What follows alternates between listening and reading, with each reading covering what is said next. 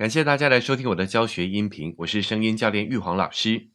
这一期的好声音魅力学来跟大家分享一个心法，只要懂了这个心法，就可以成为聊天高手。上一期节目，我们从法国人的社交生活探讨了聊天能力的重要性，以及会聊天带来的好处。那么这一期，我们就来聊聊如何成为一个聊天的高手。聊天的重要性已经渐渐被人们所认知啊，所以关于聊天的秘诀、方法、小技巧啊等等的非常的多。例如说要懂得倾听啊，要面带微笑啊，要给予回应啊，这些啊都是正确的。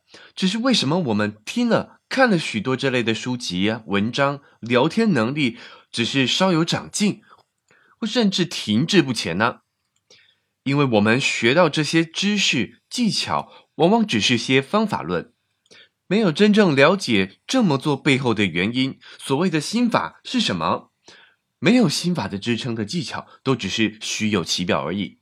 就像我们看一些武侠小说啊，真正的高手都是无招胜有招的，他们只遵循着一个心法，摒弃那些华丽的招式。像是太极宗师张三丰所说的，太极的最高境界啊，就是无招，看似无招，却能力抗群雄。那么，为什么这些方法不好使呢？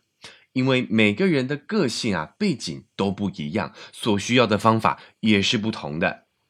所以，什么时候要用什么招，其实是要非常有经验的高手才能做到的。有的时候使用不对啊。反而会适得其反。再者啊，人类是很注重感觉的动物，很多的小技巧，如果不是发自真心，其实都会被感觉到的。被识破的时候，反而会造成不好的观感。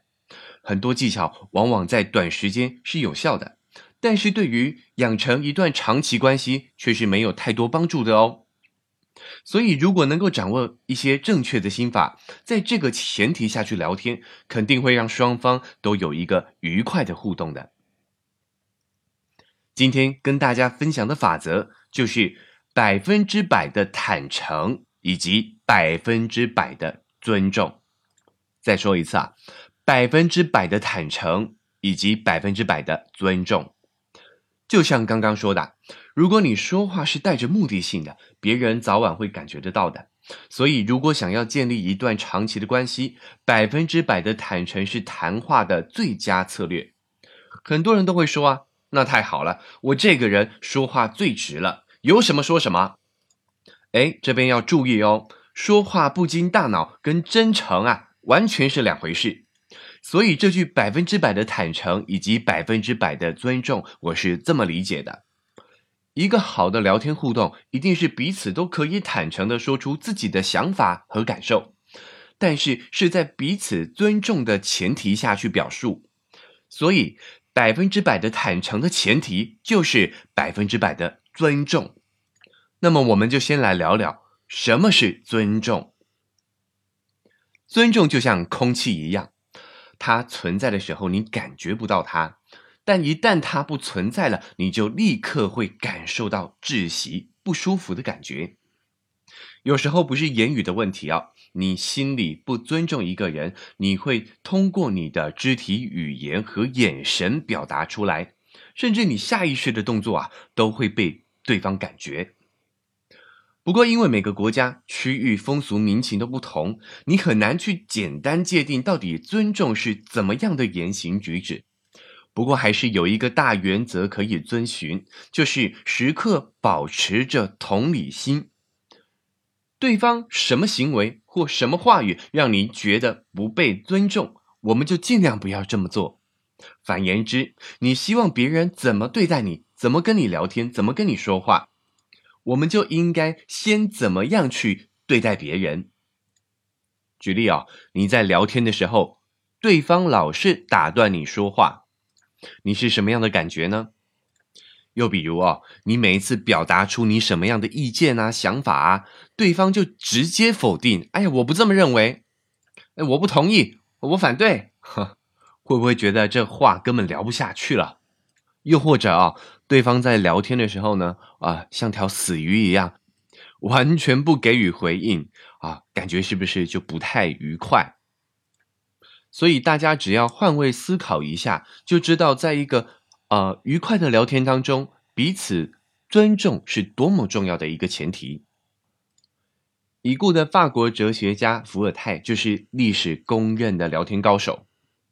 作家李敖就曾经说啊，伏尔泰其貌不扬，但是口才非常好啊。女人跟他聊天十五分钟之后，便不会再喜欢只有一张俊脸的帅哥了。当时的人们这么形容他，就算伏尔泰他不同意你的说法，但他也会誓死捍卫你说话的权利。可见得尊重别人有不同的感觉及看法，就是一个聊天高手的必备修养。如果对方感觉可以在你面前畅所欲言，你一定会成为最受欢迎的聊天对象的。再来说一下，为什么坦诚是聊天的最佳策略？俗话讲啊，一谎难以千谎圆。说谎很容易啊，但是圆谎可是很困难的。而且在百分之百尊重的前提之下，问问自己，喜欢别人对你撒谎吗？一般我们都不喜欢被欺骗的感觉，对吧？再来，除了语言之外，你的肢体、眼神这些非语言沟通。都在泄露着你的意图。你再有经验、再有技巧啊，遇到比你有经验的人，或是长久下来，肯定会出现破绽。所以，坦诚的面对你的聊天对象才是最佳策略。比坦诚的面对对方更为重要的是，聊天时更要坦诚的面对自己。这个部分呢，因为时间的关系，我们接着下周的节目再继续聊下去。以上就是本期节目的分享，提供给您做个参考。如果您觉得有收获的话呢，您的赞赏是对我们最直接的鼓励。那也非常的欢迎您持续的关注，或是把这则音频分享出去。最后再次感谢您的收听，我们下期再见。